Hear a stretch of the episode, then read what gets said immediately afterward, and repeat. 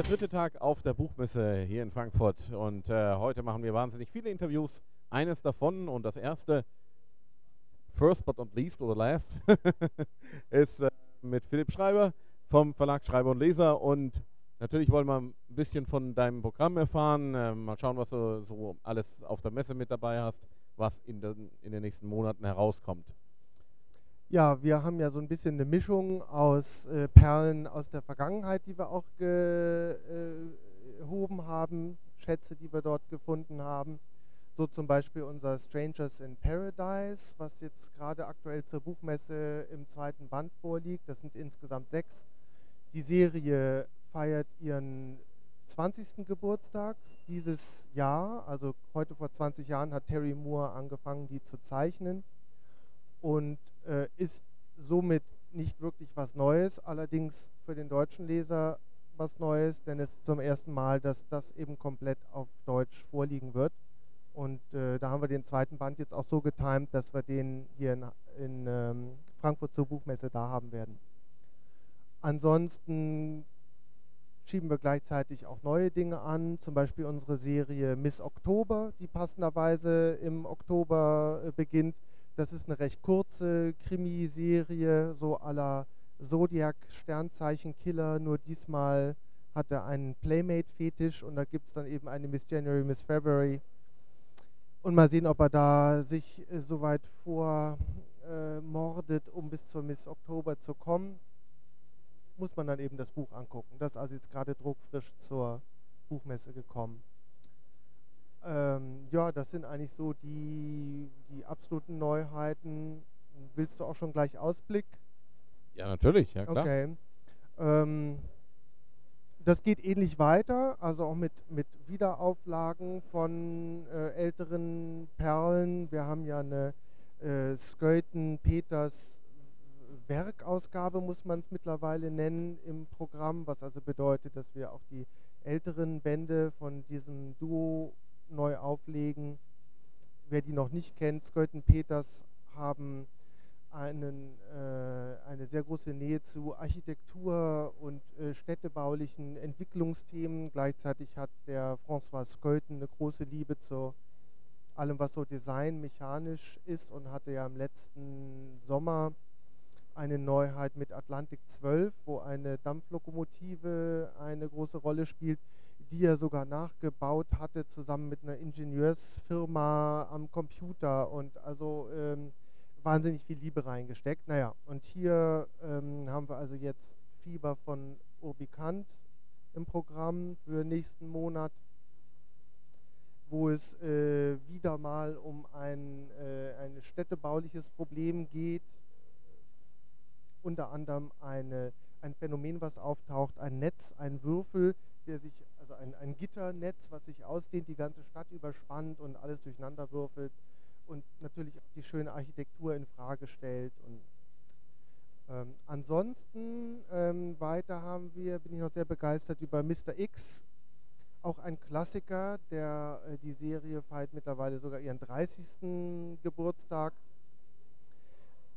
hat äh, sehr viele Zeichner auch beeinflusst, gerade die, die daran mitgearbeitet haben. Das waren die Hernandez-Brüder, haben da angefangen und dann auch der Zeichner äh, Seth. Witzigerweise habe ich von den Hernandez-Brüdern gerade was gesehen, äh, was also ganz klar sich auf diese Wurzeln bezieht. Und Mr. X hat auch einen besonderen Deutschlandbezug. Man erkennt da Nosferatu, Kinski, Metropolis, ähm, äh, deutschen Impressionismus, äh, bis hin zu gewissen Uniformen, die natürlich überall in der Welt gerne eingesetzt werden, äh, effektvoll. Also da bin ich auch sehr begeistert. Da haben wir eine Gesamtausgabe der, der ersten äh, Charge oder der, der, also eigentlich der ursprünglichen Mr. X äh, Serie. Das sind 400 Seiten immerhin. Und äh, wie es dann weitergeht, denn es gibt seitdem auch neueres Mr. X-Material, das muss man dann sehen. Äh, der Zeichner und Szenarist Dean Motter, der das ganze Projekt ja gesteuert hat, hat auch einen kleinen Deutschland-Fetisch, hat uns schon gefragt, ob er das nicht Herr X nennen kann in Deutschland, das Buch. Aber dann haben wir gesagt, naja, das ist in USA klingt das cool, wenn es Herr X heißt, bei uns muss es Mr. X heißen.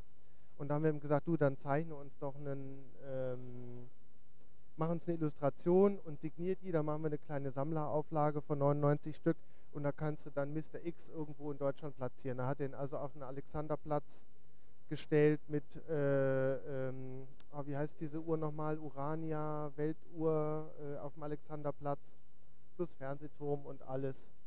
Und da war er dann auch befriedigt und hat gesagt, okay, dann, dann lassen wir das mit dem Herr X.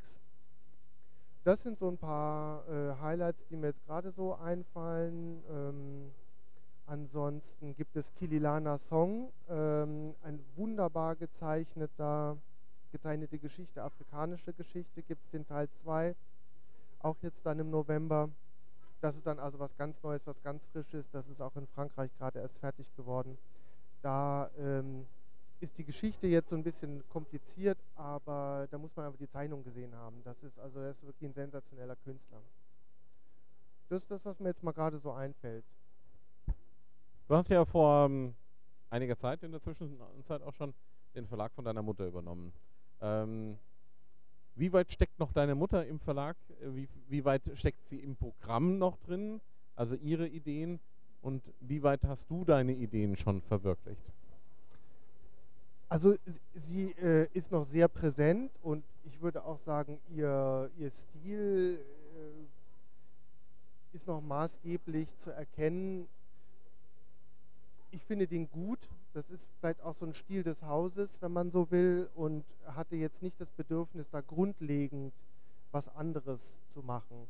Äh, es war so, als ich begonnen habe mitzuarbeiten im Verlag, was jetzt mittlerweile so sieben, acht Jahre her ist, dass wir ein paar neue Projekte angeschoben haben, zu denen meine Mutter sagte, ach du weißt du, ich habe da jetzt keinen Bock mehr noch, äh, noch mal ganz von vorne anzufangen das ist zum Beispiel unsere Krimi-Adaption, die Noir-Reihe. Dann haben wir auch ein bisschen Versuche gemacht mit äh, Manga, äh, wo wir da etwas ungewöhnlichere Titel rausgezogen haben, die eben kein klassischer Manga sind. Das war jetzt ein mittelmäßiges Ergebnis, aber nichtsdestotrotz, das waren eben Versuche, irgendwo zu gucken, was gibt es denn noch Neues. Auch die Tatsache, dass wir äh, jetzt uns wieder ein bisschen umgucken auf dem amerikanischen Markt, war was, äh, woraus sie sagte, mh, also da hätte sie jetzt nicht mehr so den Umf, sich dazu begeistern und das alles durchzugucken und hinzufahren und die Messen.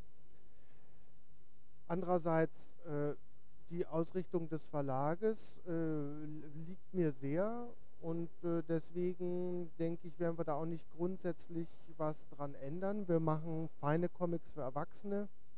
Wir suchen immer irgendwo nach einem besonderen Kick in einem Projekt es soll gut gemacht sein. Ähm, meine Mutter kommt ja aus der Übersetzung und hat das auch gemacht, bevor sie den Verlag gründete. Noch übersetzt sie auch die meisten unserer Bücher, was also bedeutet, äh, nicht nur Story, sondern auch die Übersetzung ist uns extrem wichtig, die allerdings von außen nicht so wahrgenommen wird, behaupte ich jetzt mal. Also eine gute Übersetzung ist die, die man nicht bemerkt.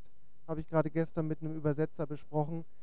Ähm, nichtsdestotrotz, wenn uns mal Leser gegenüberstehen auf Messen wie hier und sagen, tolles Buch, super Story, hat mich voll reingezogen, dann wissen wir eben, das Gesamtprojekt hat gestimmt, wir haben es gut ausgesucht, wir konnten es gut vermitteln, wir haben es gut übertragen äh, und dann brauchen wir da auch keine Lorbeeren für jetzt die Übersetzung. Aber diese feinen äh, Bücher auszusuchen, gelingt uns, glaube ich, immer wieder. Wir haben ja auch keinen großen Ehrgeiz, übermäßig zu wachsen.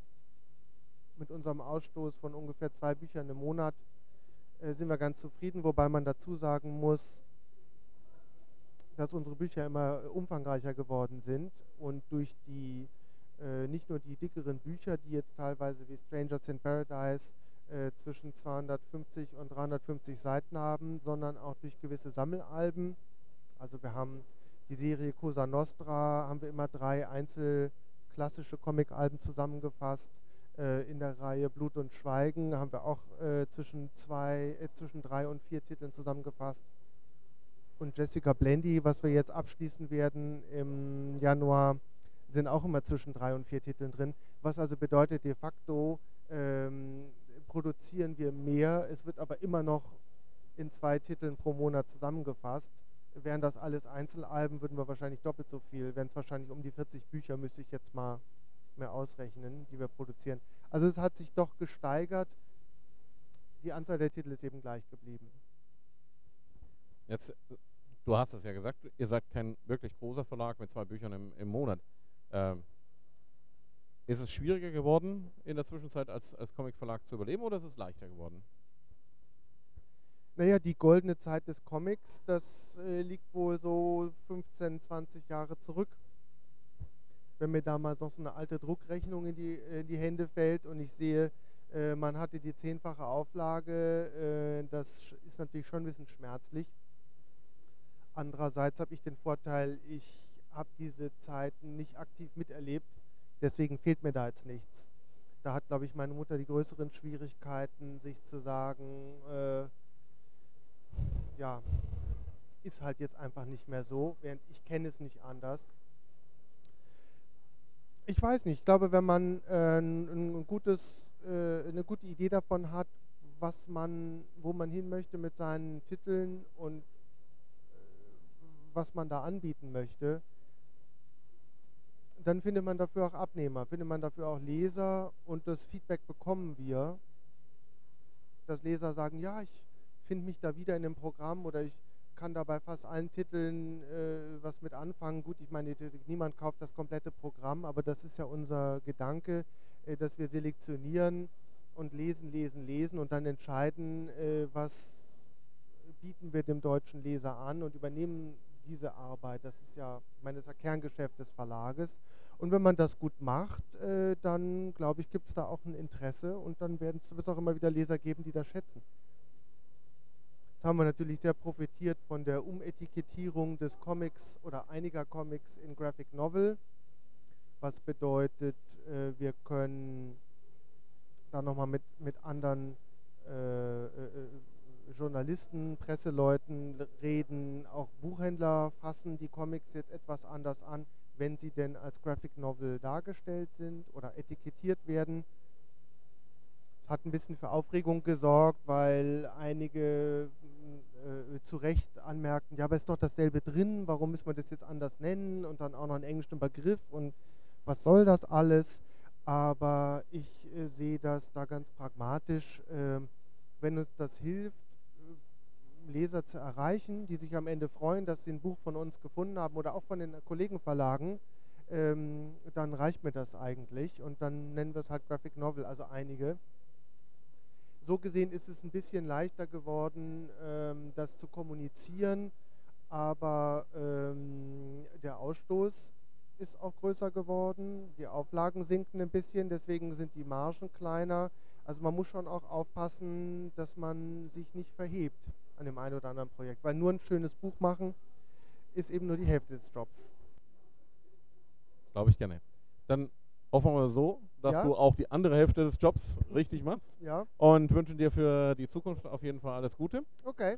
Und ähm, wir sehen uns sowieso wieder einmal dann auch beim, beim Gratis Comic Tag, denn die äh, Aufgabe hast du jetzt von Max Müller übernommen, sozusagen als Chef in Anführungszeichen, weil es ja eigentlich keinen Chef beim Gratis Comic Tag gibt, aber du organisierst den jetzt.